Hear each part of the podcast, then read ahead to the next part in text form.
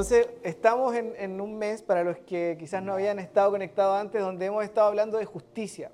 Y dimos algunas definiciones, de hecho, de Pedro, fue la primera persona a la que hablamos sobre esta pregunta. ¿Me amas Pedro, sí o no? Yo sé que ustedes tienen buena memoria y se acuerdan, ah, pero dijimos que justicia es, en primer lugar, paz con Dios. No, no, es justicia como venganza, no voy a hacer justicia con mis manos, no es justicia como beneficio personal, es justicia como paz relacional con Dios. Y la paz con Dios se ve en eso, se ve en que eh, estoy dispuesto a entrar en una relación íntima contigo. Entonces, no, nos concentramos en esa primera sesión en, el texto, yo diría básico y esencial, de que en el amor está el cumplimiento de la justicia. Entonces, ¿se dan cuenta por qué la pregunta de ¿me amas? es tan importante? porque no hay nada mejor que podamos ofrecer que simplemente un corazón que está dispuesto a amar a Jesús. Entonces, eso fue lo primero y después hablamos de, con, la Cata, si se acuerdan, los que estuvieron igual, Cata que también, estamos con mucha gente de que, o sea, sí, vamos con todo, uh, que vino y nos, nos habló mucho de esta idea de acordar con la verdad de Dios. Es decir, si Dios dice A, yo no voy a estar diciendo B. Y en esto creo que también hay un sentido de justicia. ¿Qué es lo que Dios dice? Ah, ¿Cuál es la verdad de Dios acerca de ti? ¿Cuál es la verdad de Dios acerca de mi vida, acerca de Él, acerca de los demás? Cuando conecto con esa realidad, cuando logro ponerme de acuerdo con la verdad de Dios, esto es una obra de justicia. ¿sí? Creyó Abraham a Dios y esto le fue contado como justicia. Creerle a Dios, la capacidad de nuevo de creer lo que Él dice que soy, de creer lo que Él dice que este mundo va a ser, de creer lo que Él está hablando. Pero hoy día vamos a explorar una, más y terminamos el mes de definiciones. Antes que ustedes se quede dormido en esta vuelta, créanme que va a ser cortito porque vamos a ver que justicia es el despliegue del amor de Dios para, ah, o el despliegue de su amor en acción para llevar a la humanidad de vuelta a su estado original. Sé que le busqué una definición larguísima y difícil, pero la, la repito. Es el despliegue del amor de Dios en acción, despliegue el amor de Dios en acción, me la estoy aprendiendo yo, ah, para llevar a la humanidad de vuelta a su estado original. ¿Sí? ¿Se acuerdan que Abraham en, Romanos capítulo 4 es el gran, gran, gran ejemplo de justicia? Eh, Romanos 4.3 lo, lo, decíamos recién, le creyó Abraham a Dios y le fue contado por justicia. Y hoy día me quiero enfocar en Romanos 6.13 que, dice esto, no ofrezcan su cuerpo al pecado como instrumento de injusticia. Y, se los adelanto que esto va a ser lo que vamos a empezar a hablar en todo el mes de agosto. Bienvenido a agosto. Tenemos que pasar agosto, los que somos más viejitos. Bueno, no, no mire a nadie, no mire a nadie por si acaso. Uh, ofrézcanse a Dios como quienes han vuelto de la muerte a la vida, presentando su cuerpo como instrumento de justicia. Es decir, Terminando agosto, yo espero que tú y yo estemos dispuestos a reconocernos como instrumentos de justicia. ¿Y, qué, tipo de justicia? Ya lo dijimos, ¿no? Instrumento de gente que acuerda con la verdad de Dios, de gente que ah, busca esa paz, pero también que somos personas que nos ponemos en la brecha para, este, para ser quienes mueven este despliegue del amor de Dios para llevar a la humanidad de vuelta a su estado original. ¿Por qué es tan importante Abraham? porque Abraham es quien recibe esta promesa. Algunos autores definen justicia como la fidelidad de Dios al pacto. Creo que esa estaba más simple, la pude haber dicho, pero me gustó más la mía. Ah, porque claro, a veces no entendemos bien qué es el pacto, qué es la promesa, aunque igual lo vamos a explicar un poquito. La promesa, cierto, que, Dios ah, hace, se, ve muy, muy traducida en lo que le habla justamente a Abraham. Lo voy a leer, Génesis capítulo 12, verso 3. Yo bendeciré al que te bendiga y maldeciré al que te maldiga. Y por medio de ti, hey, Abraham, a través de tu vida, bendeciré, lo dije bien, ¿cierto? Sí. Bendeciré a todas las familias del mundo. Entonces, sé que es una palabra que si la leemos desde nuestros derechos personales suena un poco extraña, ¿sí? Porque está diciendo bendición, maldición, pero acá está la promesa y creo que el foco más importante donde vamos a parar primero por medio de ti, por medio de tu vida, quiero bendecir todas las familias de la tierra. ¿sí? O sea, acá hay varias familias y, y volver a pensar, volver a poner en nuestra mente que el diseño original de Dios, que el plan original de Dios alcanza para todos. El plan original de Dios es bendecir a cada una de las familias que está en este lugar. ¿Sí? ¿Puedes sonreír un poquito? No le veo nada a la sonrisa, pero gracias por hacerlo. Creo que eso es algo, algo de lo que necesitamos recordar, que Dios está llevándonos de vuelta a este estado original. ¿Cuál es el estado original? Lo encontramos en, en, Génesis. Génesis 1 se nos dice que el ser humano es creado a imagen de Dios, ¿cierto? Y me han escuchado miles de veces hablar esto, pero vamos de nuevo. En una perfecta armonía, en una relación perfecta con Dios, con el otro y con todas las cosas creadas. Cuando el ser humano, a quien se le entrega autoridad, toma esa autoridad para sí y en vez de llevar esa autoridad hacia Dios, en vez de llevar esa autoridad en amor con Dios, decide esclavizar a su hermano, decide someter la tierra, someterla en el mal sentido. Las consecuencias son lo que vemos todas las semanas. ¿sí? Quizás en esto no necesitas ser cristiano para estar de acuerdo de que la tierra es un lugar hermoso, es un lugar bello. ¿sí? todos tenemos algún lugar favorito. Hoy día estuvimos viendo unos lugares en Hawái que eran para llorar de la alegría, lo bello que es, o para llorar de lo imposible que es llegar en este tiempo. Pero decimos, la tierra es un lugar hermoso, pero al mismo tiempo la tierra es un lugar que está dañado. Es súper fácil abrir otro documental en Netflix y ver cómo hoy día la acción humana, no la acción de Dios, el despliegue de nuestra fuerza humana está al servicio de nuestro propio bienestar y muchas veces sacrificando con eso vidas humanas esclavizadas, eh, sí, la creación en sí misma, etcétera, etcétera. Podríamos ahí avanzar mucho tiempo más, pero quiero decir la promesa de Dios es que, y lo digo a través de un versículo, en la ira humana no opera la justicia de Dios. ¿Escuchó ese texto alguna vez? Santiago 1, por ahí. Es verdad, lo puede buscar. En la ira humana no opera la justicia de Dios. ¿Por qué? Porque cuando me hacen algo a mí, y aquí los que me conocen saben que es verdad, cuando me hacen algo, la, la reacción nuestra, ¿cuál es? Bueno, ustedes son como ángeles, entonces deben tener reacciones todas muy hermosas, pero normalmente las reacciones nuestras son, sí, son difíciles, son, son de donde no opera la justicia de Dios. Creo que todos podríamos estar de acuerdo en eso. Esas ganas de sacarle la cabeza al otro y por qué son así conmigo cuando nos, cuando nos chocaron el auto, qué entretenido. Uno no sale riéndose por esas cosas, ¿sí o no? Ah, la justicia que uno quiere ejercer muchas veces es excesiva. La justicia humana cuando quiere corregir el curso de las cosas tiende a destruir cosas a su paso. La idea es que Dios, para corregir el curso de la historia, para llevar a la humanidad de vuelta, para llevar tu corazón a la posición correcta con Él y con los demás, no se va a valer de medios que destruyan al ser humano.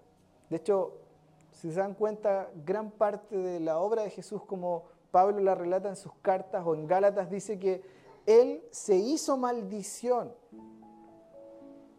por nosotros, recibiendo en Él nuestro castigo.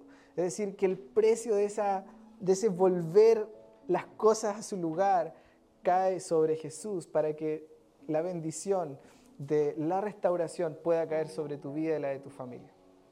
¿Sí? Es una buena noticia, es como para alegrarse y seguir sonriendo así como ustedes están haciendo, lo creo así, por, por la fe.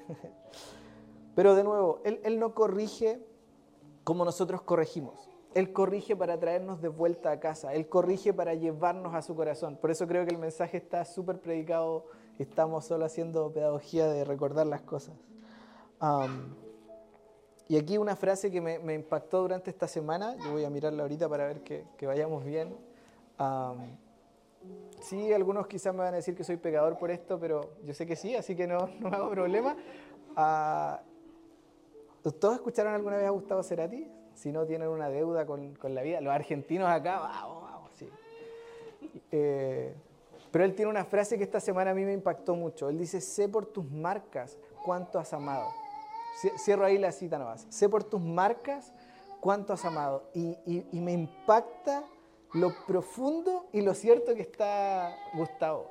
Porque donde quiera que tú veas un amor que redime, donde quieras encontrar un amor que, cuesta, y creo que acá al final de la fila ustedes pueden ver a los, a los papis, y creo que yo lo he dicho antes, los papás son los que mejor entienden esto, porque voy a tener que a veces sacrificar de mis noches de sueño, bueno, yo no sé porque todavía no soy papá, pero eh, me imagino que con algunos es así, voy a tener que tener una preocupación distinta, hablábamos, ¿cierto?, con, con Cami con Diego y nos decían, tengo un nuevo instinto de supervivencia, es como que les salió un superpoder porque tienen hijos y es verdad, el amor que va a redimir va a dejar marcas. Porque el día que inevitablemente, y ojalá no pase, no estoy hablando de ninguno de los pequeños de acá, de otras partes, se caigan y les pase algo grave. Yo me quebré un brazo, lo tengo chueco, si ustedes tenían la duda, si me veían los brazos chuecos, sí, es verdad. Cuando esas cosas pasen, ah, eh, tu corazón se va a doler, ¿sí o no? O sea, creo que los papás que están acá son gente que ama intensamente y, el amor que, realmente es intenso tiene marcas. Y por eso cuando escuchaba a Gustavo Cerati decir, sé por tus marcas cuántos amados, me lo imaginaba, solo mi imaginación, viendo a Jesús. Cuando Jesús resucitado le dice a sus discípulos, hey, toquen mis manos, vean mis heridas y sepan que soy yo. ¿Por qué? Porque el amor que redime es el amor que tiene marcas. ¿Sí? ¿Se entiende esto? Muy raro. Si no, tome nota, después piénselo usted en su casa y lo, lo podemos conversar otro día. Todo este punto de la justicia y quizás hablar como de estos temas solo como definiciones nos tienen que llevar a las preguntas de dónde estamos parados hoy día. Uh, y para mí siempre no, hay mejor descripción de dónde podemos estar en este momento en relación a este asunto que la del hijo pródigo. ¿sí? El hijo pródigo o el padre amoroso tiene estos dos hermanos, uno que no está ni ahí con entrar a la fiesta del papá una vez que volvió el hijo que estaba en cualquiera, como muchos de nosotros hemos estado. ¿sí? En eso quizás la historia de Héctor puede ser que se sienta aludido, pero no, estamos todos en lo mismo. Si quieren después podemos invitar a más que cuenten las suyas, pero uh, podemos estar en esas dos posiciones. Podemos ser este hijo mayor que no quiere entrar porque no quiere aceptar la gracia. Porque para él no es justo que el padre esté dispuesto a perdonar al hermano más chico simplemente porque sí. Y si ustedes lo piensan en algún sentido humano, no es justo que lo perdonen.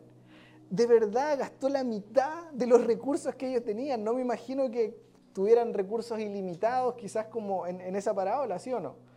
Se gastó la mitad de la vida que tenía y aún así el padre lo espera y cuando llega va a hacer una fiesta, le va a dar un anillo, le va a dar ropa nueva, le va a dar de todo. Es decir, en la mentalidad de este hermano mayor, si lo que ellos gastaban era la herencia, ¿la herencia de quién estaban gastando? ¿Se entiende? Es decir, solo ver la justicia como derecho personal. Eso era mío, si es que se moría este caballero. Eso era mío. Que es lo mismo que hizo el hijo menor, de todas maneras, ¿sí? Es como, dame la herencia, y la herencia se da después de que uno muere. Entonces le están pidiendo de una forma u otra, adelantemos un poco el proceso. Como hemos hablado quizás antes, los dos hijos tienen en común una, por lo menos en algún momento de la historia, que no les interesa el corazón del padre, no les interesa este me amas, entonces creo que hoy día tenemos que recordar, y quiero cerrar un poquito con esto de que justicia, gracias Baruch, que le está aplaudiendo con todo, el, aprendan de Baruch que está ahí, pero motivadísimo. Que eh, yo me distraigo mucho, lo siento para los que vinieron por primera vez, uh, pero tenemos que recordar esto, que justicia no es simplemente mi título personal para exigir algo. Justicia no es simplemente mi derecho, porque esto es lo que nos enseñan a todos, ¿sí? Exigir tus derechos. Y no estamos haciendo una clase de política en este momento, pero yo pensaba, y quiero terminar acá, aquí es donde nacen dos tipos de fe distintas. Dos tipos de fe distintas. Una fe básica, que no es despreciable, no, no lo veamos así, pero una fe que surge desde la necesidad. Es decir, necesito algo, pido algo y recibo algo. ¿sí? Necesito o quiero tener un mejor trabajo y estoy orando por tener un mejor trabajo y estoy esperando y estoy pidiéndole a Dios esto. ¿Cuántos creen que Dios responde esas oraciones? Yo estoy convencido, esta semana muchos de los que oraron por trabajo para mi papá le encontró un trabajo, así que estamos súper felices, celebramos, porque esta es la cosa, Dios responde las oraciones. Sí, súper bien. Ahora, el punto es, ¿qué pasa cuando Dios no responde tu oración? ¿Qué pasa cuando.? Ah, claro, ahí pifiábamos todos, ¿sí? Y aquí es donde se revela dónde está nuestro corazón de hijos. Cuando, cuando mi fe simplemente se limita a que Dios me dé algo, de que yo pido y espero que Él me dé, ah, pero si es que Él no me da, mi fe se desmorona, es quizás estoy en una fe todavía básica. Estoy en una y voy a insistir en esto, no una fe despreciable, ¿sí? no una fe despreciable, sino una fe sencilla en ese aspecto. Ahora, y aquí está el punto, la fe que convierte nuestra vida en instrumento de justicia es una fe un poquito más, que tiene más cuerpo, ¿sí? que tiene, es un poquito, me voy a tocar la guatita mejor, mejor, es un poquito más densa, ¿sí? es un poquito más profunda que simplemente necesito, quiero y dame.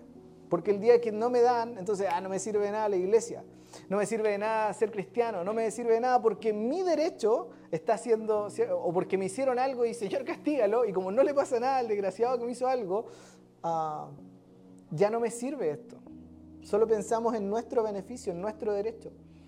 Cuando la fe que nos lleva a ser instrumento de justicia es una fe como la que tuvo Abraham. Deje que le lea un texto cortito de Hebreos, estamos terminando.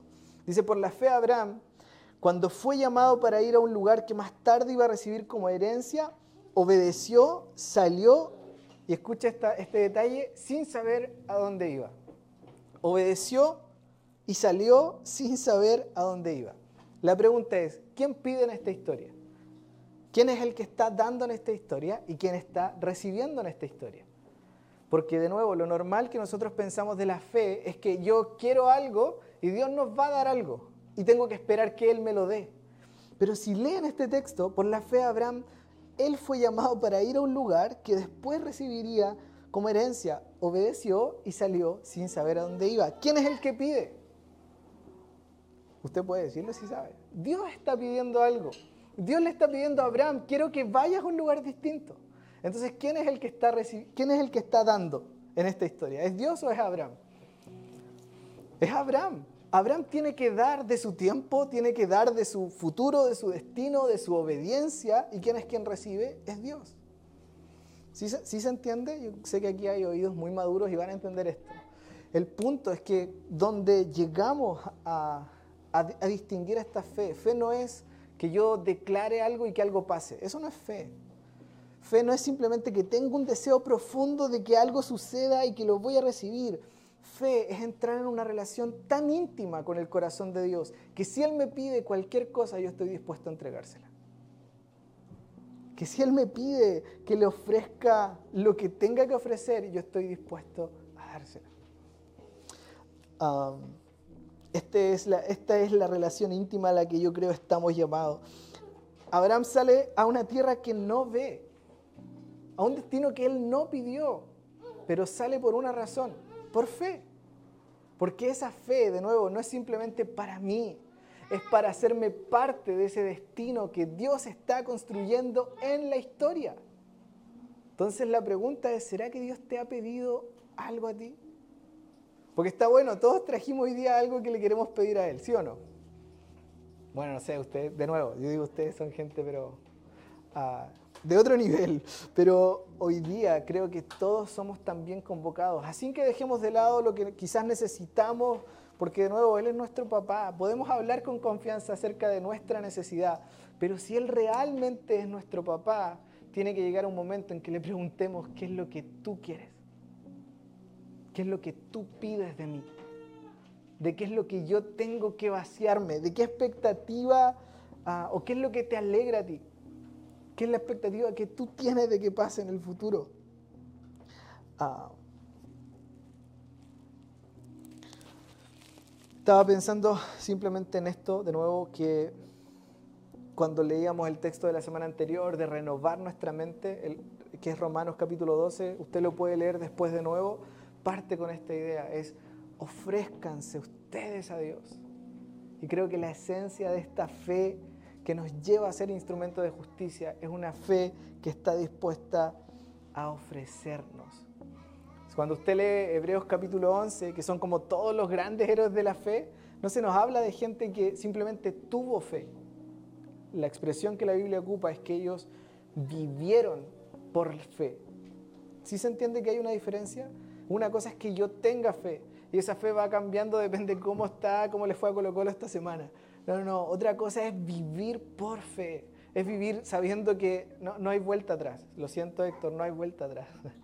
Y creo que eso es lo que Héctor vino a contar, ¿sí o no? Ejemplo más práctico de este imposible. Es decir, vamos en este proceso constante. Y una cosa es lo que yo quizás necesito, lo que yo quiero, pero una cosa es cuando Dios está pidiendo algo de mí, lo único que me queda es responder, ofrecer. Entonces, cerramos en esto. Seguimos tú y yo llamados a la misma misión hoy día. Bendecir las familias de la tierra. No importa qué tan difícil, no importa qué tan imposible se vea eso quizás en, tu historia. Como tú tienes gente cerca, ¿sí o no? Todos tenemos alguna... Todos vivimos con vecinos, buenas o malas experiencias, tenemos todas experiencias con vecinos. Y en algún sentido, ah, Dios quiere cambiar el curso de la historia de tu vecino. Dios quiere cambiar el curso de la historia de la familia que está cerca tuyo. Dios quiere cambiar el curso de mi historia y tu historia. Pero el único, lo único que está deteniendo que en medio de tu historia y su historia, ¿cierto? No digo deteniendo, lo digo así mejor. Vuelvo atrás. En medio de tu historia y su historia estás tú. ¿Sí se entiende? Y el punto clave, el puente, el puente para el instrumento, y ahí está la expresión, el instrumento, el puente y la persona clave para traer su historia a la historia de esta gente que está cerca y puedes mirar a la gente que tienes alrededor, eres tú. Dios quiere ocupar tu vida, tu vida para ser un instrumento de justicia, un instrumento de fe. Y por eso este mensaje hoy día es marcas de fe, porque no te estoy diciendo que esta va a ser una vida fácil, ah, no estoy diciendo que esta va a ser una vida como donde todo se arregla súper rápido. Como decía cierto Héctor, tenemos que vivir en medio de procesos. Pero una fe básica no puede vivir un proceso, porque solo piensa en su derecho personal. Una fe que está dispuesta a ofrecer entiende que sí, ya llegó el momento. Entonces, les doy el último consejo de la vida, que es el consejo que yo necesito para mí. Ríndanse rápido. Punto. Si entiendo que Dios me está pidiendo algo, ríndete rápido. Nos vale la pena pelear, porque simplemente va a ser, va a ser más tiempo, pero no va a ser distinta la demanda. Si Dios te invitó a ofrecer algo, lo ofrecemos. ¿Qué es lo que me quieres pedir? Estoy dispuesto a entregarlo. Me encanta la vida de Abraham. Él no tiene idea a dónde ir. Yo sé que muchos de nosotros, algunos no, algunos son más hippies, le da lo mismo no saber lo que va a pasar en los siguientes siete días, pero algunos de nosotros somos un poquito más, ¿cierto? Como que ya estamos acá sentados organizando el almuerzo de la mañana y quién va a ir a comprar y quién va a ocupar el auto. Peleas que siempre pasan, ¿cierto? Pero da lo mismo cuál sea ese, ese, esa forma tuya Dios marca a veces un destino que no puedo ver. Cuando no estoy dispuesto a renunciar a mi derecho de ver, me doy cuenta de qué tipo de hijo soy. No, no, quiero justicia, ten un poquito de compasión conmigo. No, no, no. Creo que Dios también a veces nos anima simplemente ofrécete. Yo tengo un buen plan para tu vida, yo quiero bendecir familias a través de tu vida. Quizás esa fe va a dejar marcas, pero este es el camino. Simplemente eso, este es el camino. Los que vieron, bueno, no sé si ustedes son buenos para ver series, ah, pero los que vieron The Mandalorian, ¿cierto? Star Wars, solo Nico creo, gracias.